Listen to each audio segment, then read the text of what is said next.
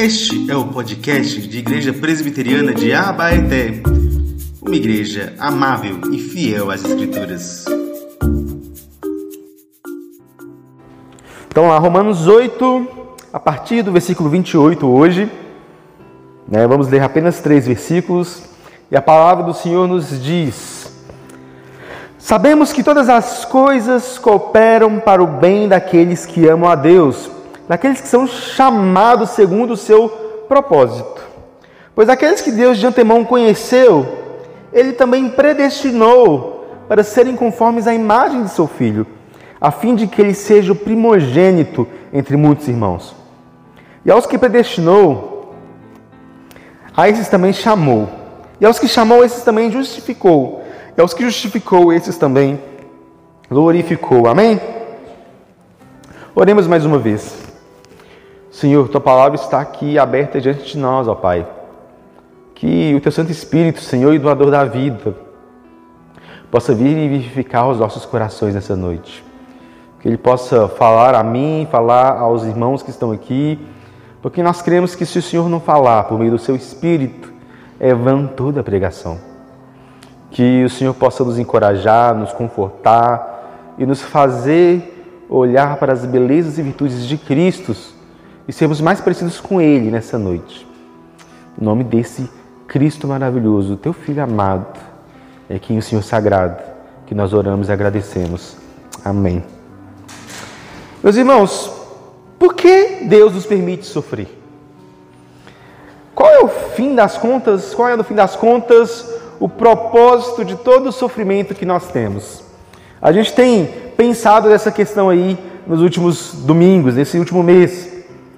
Eu queria contar para vocês essa noite a história de uma mulher chamada Corey Timbon. Né? Eu não sei exatamente como é que pronuncia, mas para mim vai ser Corey, tá bom? É, ela é uma holandesa né, que viveu ali na cidade de Amsterdã é, na época da Segunda Guerra Mundial, na época ali em que o exército nazista havia invadido aquela cidade. Então o exército alemão estava ali naquela cidade de Amsterdã, dominada por ela naquela região. E a família de Corey era uma família cristã reformada. Né? Sabemos que a Holanda tem uma história aí bastante bela com a tradição reformada, com a tradição cristã ali daquela época. E eles tinham ali naquela cidade uma relojoaria. Né? E diz que eles eram os melhores relojoeiros da cidade. Seu pai, Casper, era o melhor relojoeiro da cidade e ele fazia um excelente trabalho. Mas naquela época em que a guerra estava acontecendo, além de serem excelentes relojoeiros, eles tinham uma outra missão. A sua família se dedicou profundamente com um trabalho mais impactante e mais importante do que simplesmente fazer e construir relógios. Eles se empenharam no trabalho de salvar vidas. Sim, de salvar vidas. Vocês bem sabem que a Alemanha nazista perseguia uma etnia em, em, em, específico, a etnia judaica, os judeus, eles eram completamente perseguidos ali pelos nazistas. E a família de Cobb, então, ela começou a traçar um plano, porque uma família judia pediu para eles algum apoio. Então eles construíram um quartinho no porão e começaram a receber ali alguns judeus e alimentar aqueles judeus até o momento em que eles conseguissem construir uma rota de fuga para sair do país. E assim, centenas de judeus foram beneficiados pela família de Kobe. Mas eh, esse projeto deles durou pouco, porque no ano de 1944, enquanto eles estavam ali trabalhando nesse ramo de salvar vidas, alguém provavelmente dedurou a família. E essa família então foi parar num campo de concentração. Se você estudou história, um pouquinho da época do nazismo, você sabe que um campo de concentração não é um parque de diversão. É um lugar de muito sofrimento. É um lugar de muita dor. É um lugar, às vezes, que você veria pessoas sofrendo, torturas, morte. E dois de seus familiares não sobreviveram àquele momento. O pai de Corey, Casper Timbum, que tanto dedicou aquela obra para salvar vidas, ele havia morrido ali, assassinado pelos exércitos nazistas. E também a sua irmã Betsy. Sua irmã teria lhe dito as últimas palavras: Não há abismo tão profundo que o amor de Deus não seja ainda mais profundo. Pessoas que, mesmo naquele momento de dor, naquele momento de angústia e de desespero, confiaram na mão cuidadosa e provedora de Deus. E é muito curioso, então, que em dezembro de 1944, algo milagroso aconteceu. Cowie foi liberado. Talvez, vendo seus familiares morrendo um a um, pensasse: nossa, por que, que eu vou ficar viva? Né? É impossível, mas não, ela foi liberada e depois ela descobre que ela só foi liberada por causa de um erro burocrático. Algo como, vamos liberar alguém. Aí a pessoa fala, errou a ficha do prisioneiro e liberou Corey. Coisas curiosas, na é verdade, coisas que Deus faz. E por isso, então, a gente sabe toda essa história. Corey, que ficou famosa por salvar centenas de judeus, né, juntamente com a sua família, foi salva desse desastre nazista. E ela pôde então contar a sua história em diversos livros, diversas histórias. Recomendo que quem tiver um interesse procure Refúgio Secreto, um dos seus livros, contando mais detalhadamente essa história. Mas em dezembro de 1944, né, que ela sofreu e ela viveu tudo isso, eh, ela pode se perguntar: que bem que resultou disso? O que será que ela ganhou com tudo isso? O que será que isso formou no coração dela? Em um de seus livros, ela diz algo muito interessante. Minha vida é como uma tapeçaria entre mim e o meu Deus. Eu não escolho as cores com as quais ele está constantemente tecendo. Com frequência, ele tece a tristeza, e eu, em orgulho insensato, esqueço que ele vê a parte de cima e eu a de baixo. É uma figura muito bonita, né? Quem já viu aí uma tapeçaria sendo construída? Eu não vi, procurei no Google, né? É, pessoalmente, né? Eu não vi. É, quando a pessoa está lá tecendo a tapeçaria, quem vê por baixo não entende exatamente o que está acontecendo. Vê somente um emaranhado de cores misturadas ali, mas quando você vê por cima, você vê a tapeçaria completa. Você vê o desenho que está sendo formado ali. O que Cauê quer dizer é o seguinte: ora, a nossa vida é como se fosse essa tapeçaria e a gente só consegue olhar a parte de baixo. Deus está tecendo ela. E Ele usa coisas alegres, coisas tristes, dores da nossa vida e alegrias também. Nós não entendemos muito bem o que Deus está fazendo, até nós vermos então o lado de cima. E a gente contempla o que, que Deus está de fato fazendo em nossas vidas. É sobre isso então que a gente vai meditar nessa noite. É sobre essa verdade de que Deus está tecendo as nossas vidas e muitas vezes a gente não entende sobre isso. Nós temos aqui investigado essa vida do Espírito. Esse capítulo 8 de Romanos nos fala dessa ação preciosa do Espírito Santo em nós.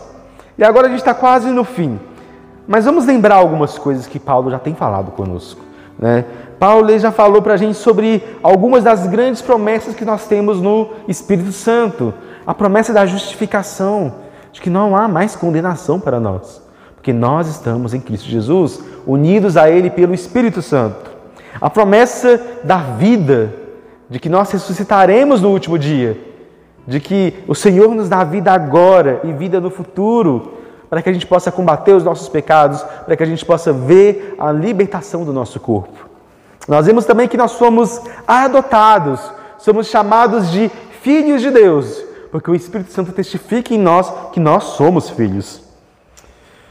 E ao dizer isso também, Paulo nos lembra que a nossa vida nesse presente momento ele tem sofrimento. Porque se nós sofremos com Cristo, nós também seremos com Ele glorificados. E a gente tem então meditado nas últimas semanas sobre a questão do sofrimento.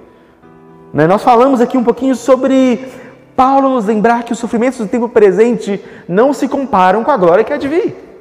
Que toda essa dor que nós sentimos, todas essas tristezas, elas são por enquanto. Essas dores são por enquanto. Paulo também nos lembra, e aí o Mateus trouxe uma mensagem aqui no último sermão antes da, antes da conferência missionária, que nós não estamos sozinhos nesse sofrimento. Quando a promessa do Senhor Jesus que ele nos enviaria um consolador, é um consolador de verdade quando nós choramos, quando nós gememos, quando sentimos as dores dessa vida, e quando às vezes a gente nem sequer consegue orar direito, o Santo Espírito intercede conosco com gemidos inexprimíveis, fazendo a nossa oração, porque Ele entende aquilo que nós precisamos. Nós temos um Senhor que está conosco, sim. E hoje, então, a gente vê que há mais um consolo para o sofrimento. Não é apenas que o sofrimento vai passar, não é apenas que nós temos alguém nos acompanhando nesse sofrimento, mas é a verdade preciosa de que esse sofrimento ele tem um propósito para a nossa vida. Deus está fazendo alguma coisa, Deus está construindo, e a gente vai aprender hoje então que Deus conduz mesmo as nossas dores para nos tornar semelhantes ao teu filho Jesus. Amém? Vamos ver isso em dois momentos. O primeiro deles é de que Deus faça primeiro com que tudo coopere para o nosso bem. É o que o texto diz. Sabemos que todas as coisas cooperam para o bem daqueles que amam a Deus, daqueles que são chamados segundo o seu propósito. O texto aqui começa dizendo com uma palavra linda, né? Nós sabemos. É uma convicção do nosso coração. É algo que nós precisamos almejar, que nós precisamos confiar, descansar no fato de que todas as coisas cooperam para o bem daqueles que amam a Deus. E a gente tem que admitir aqui que esse é um versículo difícil. Esse é um versículo difícil. Não tanto um versículo difícil de interpretar, ele é talvez um dos versículos mais claros de toda a Bíblia. Mas é um versículo talvez difícil da gente engolir, da gente aceitar. Porque o que está sendo escrito aqui é que, dentro desse contexto de sofrimento todo que o capítulo 8 nos diz, é que esse sofrimento, essas coisas acontecem porque Deus quer que elas aconteçam. Essas coisas estão acontecendo porque Deus quer. O nosso sofrimento, a nossa dor, as desilusões da nossa vida acontecem por um único motivo, porque Deus quer e Ele faz isso para o nosso bem. E aí é aquela coisa, como a gente pode entender que Deus está fazendo isso para o nosso bem? Como a gente pode entender que Deus nos dá sofrimentos para o nosso próprio bem? Como a gente pode entender isso? A gente precisa entender todo o contexto que está aqui. Nós vimos aqui que o texto nos diz que nós somos filhos de Deus, somos filhos amados. Então Deus está cuidando de nós. Deus está cuidando de nós e Ele está nos dando tudo aquilo que nós precisamos para o nosso bem. Está nos dando tudo aquilo que nós precisamos. Esse é o maravilhoso mistério da providência de Deus. Uma palavra que muitas vezes nós esquecemos. Uma doutrina que a gente muitas vezes deixa de lado. Providência. O fato de que Deus conduz todas as coisas para o bem dos seus filhos. De que Deus está por trás, Deus está tecendo a história, Deus está escrevendo a minha e a sua história para o nosso bem. Essa é a verdade da palavra de Deus. Nada acontece por acaso. Não existe acaso. Não existe coincidência. O nosso amigo Éder, né, que teve aqui alguns dias, ele gosta de falar a palavra Jesus-cidência, né? Ele diz que não existe coincidência, existe Jesus-cidência. Né? Mas é isso, não existe coincidência. Todas as coisas cooperam para o nosso bem. Todas as coisas estão sendo feitas, não pelo acaso, mas pela mão de Deus. E aqui é importante a gente entender: todas as coisas é todas as coisas. Alegrias, sim, alegrias, com toda certeza. O nosso bem, aquilo que nos alegra, aquilo que nos faz palpitar o nosso coração, aqueles momentos alegres, bons, isso é para o nosso bem, pela glória do Senhor. Mas os nossos sofrimentos, as nossas tristezas, as nossas dores mais profundas, a nossa desilusão, o nosso coração pesado, sim, isso está incluso porque Deus trabalha em nossa vida por meio do nosso sofrimento, por meio das dores deste mundo. Deus ele pega esse mundo quebrado por causa do pecado e de alguma maneira ele tenta transformar isso que nós fizemos, essa tragédia humana, em algum bem para nós. C.S. Lewis, autor das Crônicas de Nárnia, eu gosto muito de citar ele, né, ele diz uma frase muito importante sobre o sofrimento. Ele diz o seguinte: Deus sussurra aos nossos ouvidos por meio do nosso prazer. Fala-nos mediante a nossa consciência, mas ele clama em alta voz por intermédio da nossa dor. Este é o megafone, este é o seu megafone para despertar o homem surdo. O que ele está falando aqui é que quando nós estamos em um momento bom, em um momento alegre, Deus está falando com a gente. Ele fala meio que sussurrando, ele fala meio que baixinho aos nossos ouvidos, a nossa consciência, mas que quando a coisa aperta, quando a dor vem, quando vem o sofrimento, é como se Deus estivesse gritando em alta voz ao nosso meio. É isso que Deus está fazendo conosco. Ele usa esse sofrimento para falar conosco em alta voz. Então pense por meio, pense em tudo que Paulo está falando aqui. Os nossos gemidos, as nossas dores nos aproximam de Deus, mesmo quando a gente nem sequer consegue orar.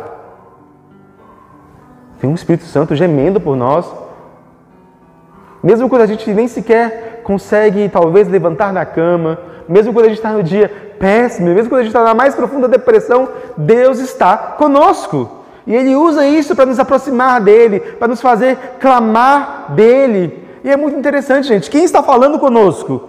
É Paulo, aquele que, por Jesus, depois de ter perseguido o povo de Deus, se converte, mas por Jesus sofreu açoites, perseguições, foi humilhado pelos homens.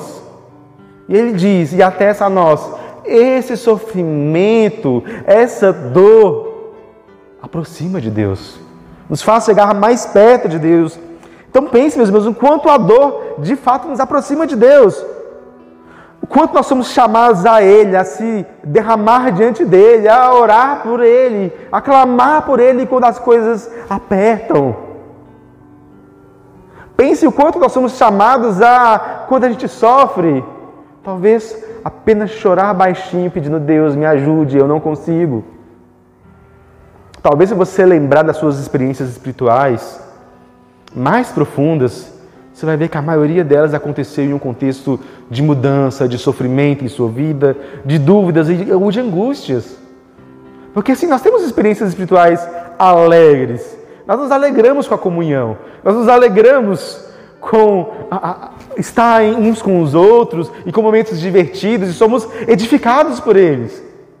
Mas os momentos de maior crescimento, talvez, sejam aqueles momentos em que a gente está aí mais esmagado quando a gente se sente só o pó e Deus então vem e nos salve, vem, Deus vem e age poderosamente, e Deus vem e nos resgata, ou Deus vem e nos consola, porque o sofrimento é o megafone de Deus.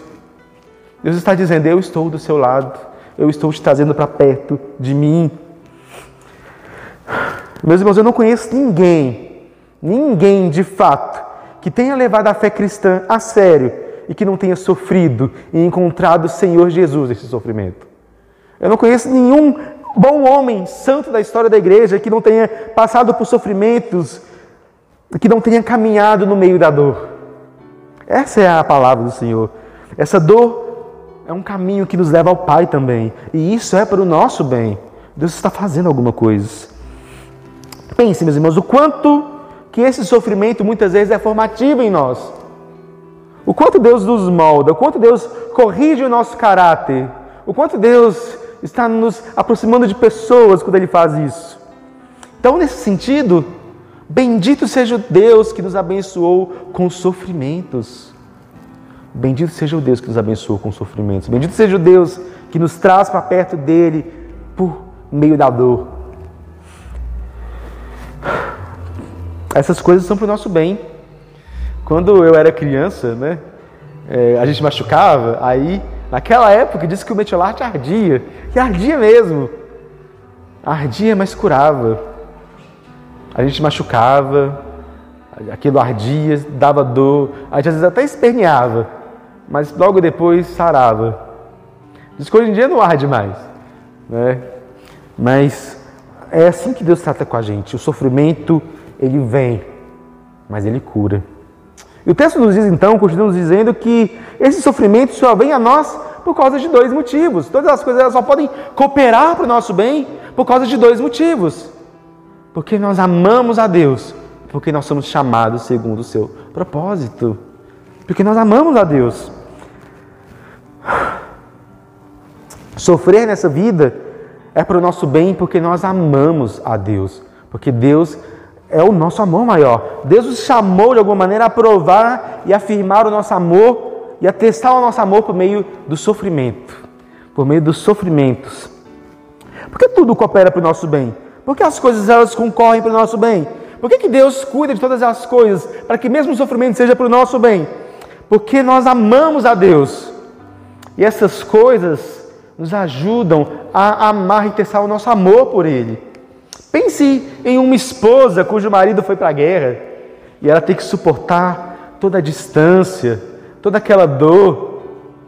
Pense que todo aquele sofrimento encontra a sua recompensa no momento em que, vencida a guerra, ou perdido, não sei, né, o, soldado volta para sua casa e então ela encontra o seu amado em seus braços.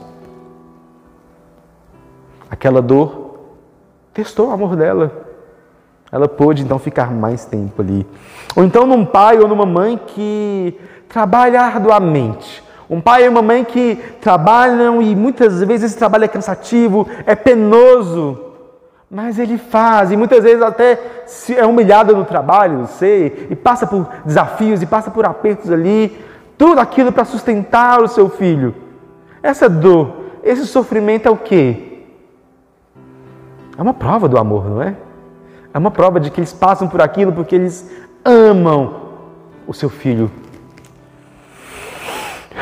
Quem muito sofre, muito ama. Quem muito sofre, muito ama. Se existe sofrimento nessa vida é porque, de alguma maneira, também existe amor. Porque muitos dos nossos sofrimentos estão relacionados com os nossos amores também. Nós sofremos, nós nos desgastamos, nós estamos colocando a nossa vida a ser gasta, a ser disposta a sofrer por amor a alguém. De alguma maneira, o que estamos nos mostrando isso aqui. Quem ama a Deus também tem esse privilégio de sofrer por Ele. Tem esse privilégio de sofrer por Ele, porque entende o tamanho do sofrimento que Cristo teve. É como se a gente entendesse aquilo que Cristo passou e então a gente respondesse esse amor. No início do ano eu contei para vocês a história de dois irmãos moravianos que, ouvindo as promessas, as palavras de uma certa ilha, que só podia entrar ali quem fosse escravo, venderam tudo aquilo que eles tinham para poder comprar passagem de navio e se darem como escravos, para poder alcançar aqueles escravos, para poder evangelizar aqueles escravos, para trazer salvação àqueles escravos. E o que eles disseram? Qual foi o lema deles? Eles disseram que o cordeiro receba a recompensa do seu sacrifício. Homens que sofreram, sim, sofreram, mas porque muito amaram o seu Senhor. Porque muito amaram. Quem muito sofre, muito ama. Quem muito sofre por Cristo, quem está disposto a sofrer por Cristo é porque muito o ama. Perceba que o sofrimento e a dor, então, de alguma maneira, estão relacionados também com a coragem que a gente tem. Com a coragem que a gente tem de levar esse cristianismo nosso a sério. Por quanto do nosso pouco zelo na obra de Deus, da nossa vergonha de falar o Evangelho, é medo Quanto da nossa vida, da nossa pouca entrega ao, ao, serviço na igreja, ou da nossa pouca entrega a falar de Jesus, da nossa pouca entrega de compartilhar uma mensagem com a nossa família, é falta de zelo, é falta de amor. Quem muito ama, muito sofre. E quem muito ama não mede as consequências para de fato fazer aquilo que se deve fazer, para provar o seu amor. Para além disso, meus irmãos, além de sermos amados e de amarmos e termos esse sofrimento porque nós amamos a Deus, há outro motivo para o qual Deus nos dá os sofrimentos, porque Ele diz, e daqueles que, que foram chamados para um propósito. Deus nos chamou para um propósito. Isso nos leva então ao segundo ponto dessa mensagem, de que Deus nos escolheu para nos moldar à semelhança de Jesus. E o texto continua dizendo: Pois aqueles que Deus de antemão conheceu, ele também predestinou para serem conformes à imagem de seu filho, a fim de que ele seja primogênito entre muitos irmãos. E aos que predestinou, a esses também chamou. E aos que chamou, esses também justificou. E aos que justificou, esses também glorificou. Meus irmãos, Olha que verdade preciosa, a verdade de que nós somos chamados por Deus. Nós somos chamados segundo um propósito. E essa certeza de que nós somos chamados segundo um certo propósito vem do fato de que nós fomos escolhidos e predestinados por Ele. Essa é uma doutrina polêmica, eu sei. Muita gente, às vezes, quando vem para o meio presbiteriano, que às vezes vem de um contexto mais pentecostal ou mais arminiano, é, tem dificuldade de aceitar essa doutrina, de entender o que, que ela quer dizer. E sim, muito disso talvez seja a falta de paciência de alguns de explicar, de interpretar, de entender, mas a verdade preciosa aqui é de que a Bíblia nos afirma: nós fomos escolhidos pelo Senhor. Nós fomos salvos porque Ele nos escolheu. E assim Ele faz todo o processo. Muitos podem não gostar, mas é o que a Bíblia fala claramente para nós. É o que o texto está dizendo. Nós somos escolhidos, nós somos predestinados. Deus nos escolheu antes da fundação do mundo. Ele nos escolheu. Eu olho para mim mesmo e vejo que se fosse por mim, eu jamais escolheria a Deus. Se fosse pela minha própria vontade, se fosse pelo meu próprio desejo, eu jamais poderia escolhê-lo se ele não tivesse antes moldado o meu coração, se ele não tivesse transformado a minha vida. E a grande pergunta então é: por quê? Por que Deus nos escolhe? Com qual propósito ele faz isso? Por que ele nos ama? Por que, que ele entregou o seu filho para morrer por mim e por você? Por que ele faz essas coisas? Qual que é o propósito dele? E o texto também é claro com relação a isso. Para que nós fôssemos conforme a imagem do seu filho. Nós somos amados por ele, nós somos escolhidos por ele para sermos a imagem do seu filho. E o texto é claro com relação a isso. Ele nos escolheu, ele nos predestinou, ele faz com que a gente possa ser dele. Deus está formando um povo, meus irmãos. Deus está formando um povo numeroso. Muitas vezes, quando a gente diz sobre eleição com essas pessoas que discutem, né? Elas falam assim: ah, mas você está falando então que só uns poucos salvos vão ser salvos? Só uns poucos escolhidos vão ser salvos? Não, meus irmãos, não são poucos. A Bíblia nos diz de uma multidão que não se pode contar. Milhares e milhares de pessoas, milhões e milhões, bilhões e bilhões talvez, que viveram no tempo e no espaço, que adoraram ao Senhor nessa e, na, e adorarão na futura vida. Essa é a verdade. Deus tem escolhido um povo, Deus está formando um povo grande e numeroso. E para que, que Ele forma esse povo? Para que cada um desses membros, para que eu e você possamos ter em nós o caráter de Cristo, ter a vida de Cristo em nós. Esse é o bem para o qual todas as coisas cooperam. Esse é o bem que traz sentido a todo o sofrimento. Este é o bem para o qual Deus nos escolheu antes da fundação do mundo. Este é o propósito da minha e da sua vida. Aquilo para o qual você foi chamado, aquilo para o qual você nasceu, aquilo para o qual Deus preparou a sua vida, para você ser parecido com Jesus. Para você ter Jesus sendo moldado e formado em você. Cristo é o nosso espelho. Jesus é quem nós devemos olhar, é quem nós devemos virar. Nós somos chamados a olhar para Ele, olhar para as suas perfeições, a olhar para a perfeição do seu caráter, a olhar para o seu coração que é manso e humilde, olhar para o seu amor, para a sua doçura, para o seu comprometimento, para a sua obediência. E a gente é chamado a então imitar tudo isso. Esse é o propósito da nossa vida. Sermos como Jesus. Porque se por causa do pecado nós somos distorcidos, nós vamos distorcendo essa imagem que Deus colocou em nós, por causa de Cristo, por causa dessa eleição, Deus ele vai restaurando essa imagem dele em nós. Ele vai nos reformando, vai nos refazendo. E a gente tem esse espelho, então, pelo qual a gente agora se molda. A gente vê a beleza de Cristo e a gente se apaixona por essa beleza, a gente se apaixona por esse coração e por esse caráter maravilhoso do Filho eterno de Deus. E então nós nos transformamos e Ele vai nos chamando, e esse é o nosso propósito nessa vida.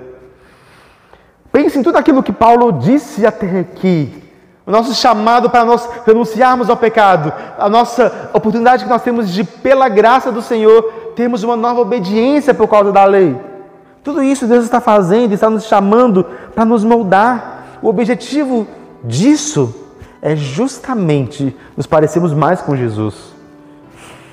Deus tem um propósito e Ele quer ter um entendimento, um entendimento dessa noite de que Ele está moldando Cristo em você. Por isso você sofre, por isso nós gememos, por isso nós choramos, porque a nossa renúncia nos faz lembrar da renúncia de Cristo por nós. O nosso sofrimento ecoa o caráter de Cristo, o próprio sofrimento de Cristo em nós.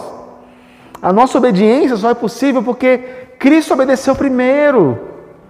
E Ele vai nos moldando, Ele vai nos trazendo a esse convite, a esse jogo de que eu e você possamos estar intimamente ligados a Cristo, tão unidos a Cristo, mas tão unidos a Ele que a gente às vezes nem consegue separar.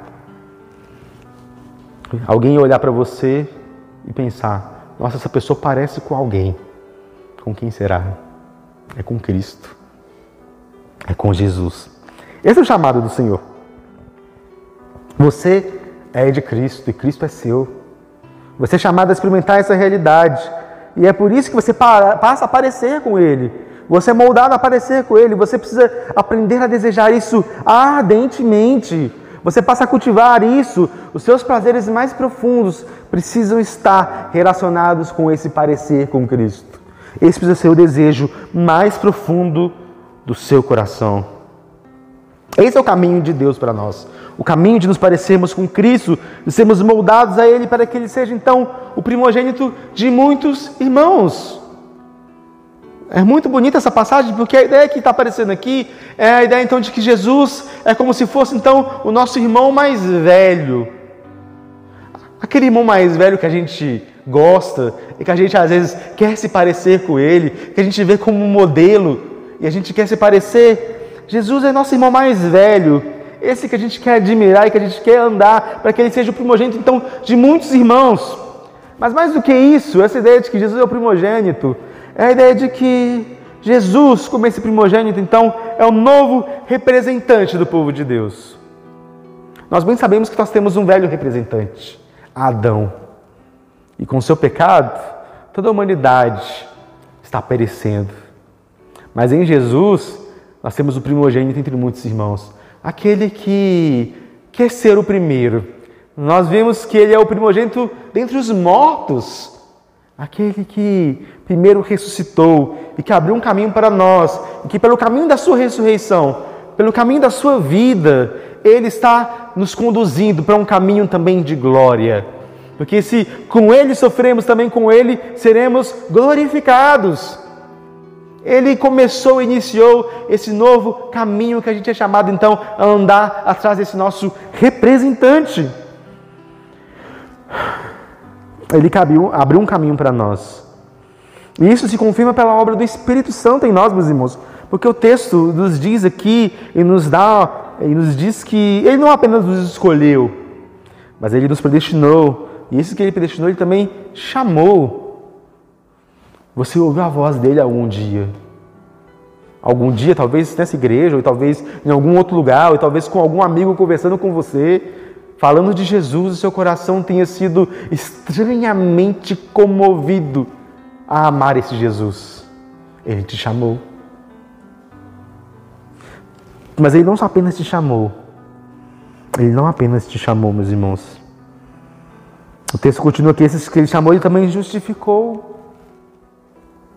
Aquilo que Cristo fez na cruz é a justiça dele. A justiça dele é em nós.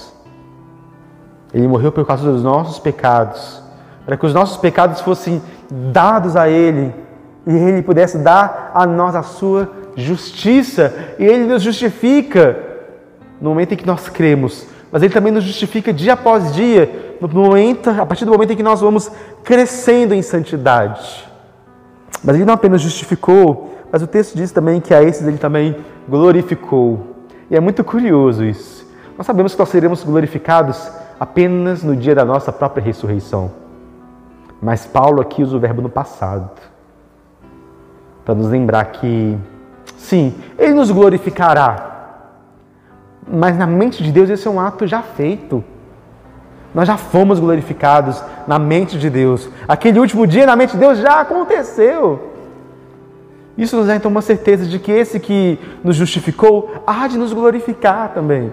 Esse que nos chamou, esse que nos escolheu, há de nos glorificar, porque no último dia nós podemos ter essa certeza de que nós seremos como Ele é. E é muito interessante então essa sequência que Paulo nos dá de ser escolhido, ser chamado, ser justificado, ser glorificado, porque tudo isso aponta, meus irmãos, que essa realidade de Cristo sendo moldado em nós é um processo. E aquele que começou a boa obra em nós há de completá-la até o dia de Cristo Jesus. Ele começou isso, mas ele não vai deixar essa obra inconclusa. Ele vai terminar essa obra pela fé nele, pela graça dele. Amém? Isso não nos leva a algumas perguntas, meus irmãos. Se tudo coopera para o bem daqueles que amam a Deus, será que eu de fato tenho amado a Deus? Será que você de fato tem amado a Deus com toda a sua alma, com toda a sua força, com todo o teu entendimento? Será que você tem visto em você, ou eu tenho visto em mim, essa obra maravilhosa de Cristo aparecer em nós? Quando você olha para a sua vida, quando você se compara com você mesmo ontem, você tem estado mais ou menos parecido com Jesus?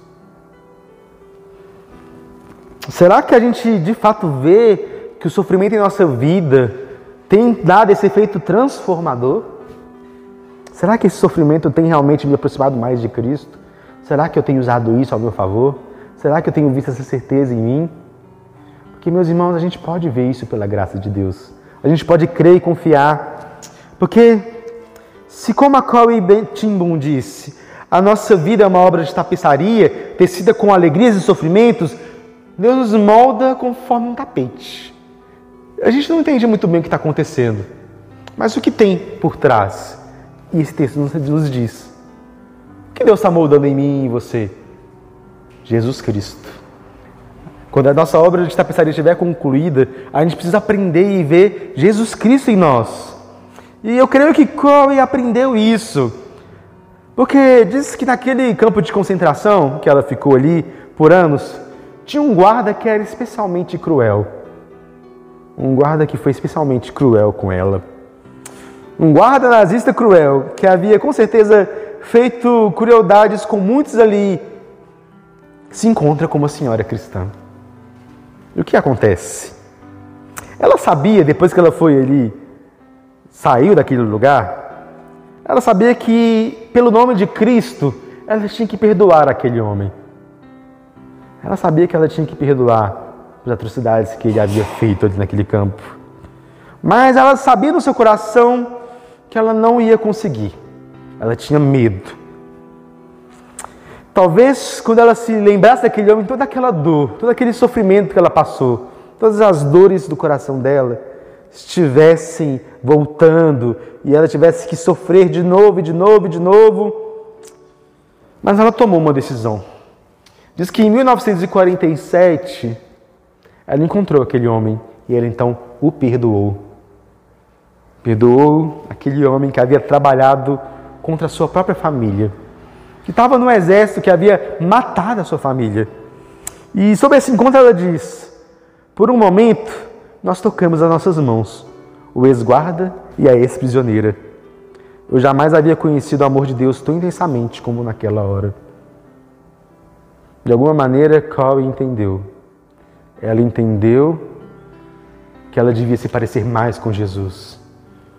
E Jesus, como aquele que perdoou, mesmo na hora da sua morte, os seus torturadores, dizendo: Pai, perdoa-os, eles não sabem o que fazem. Corey também perdoou. E naquele momento, sua vida foi um espelho da graça de Deus. Ela pôde então apresentar Jesus. E ela diz: Nunca conheci um amor de Deus tão profundamente.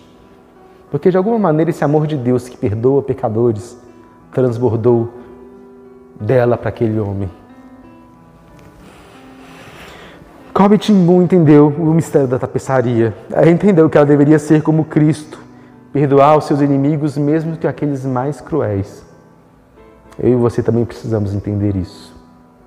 Nós também precisamos entender isso no nosso coração.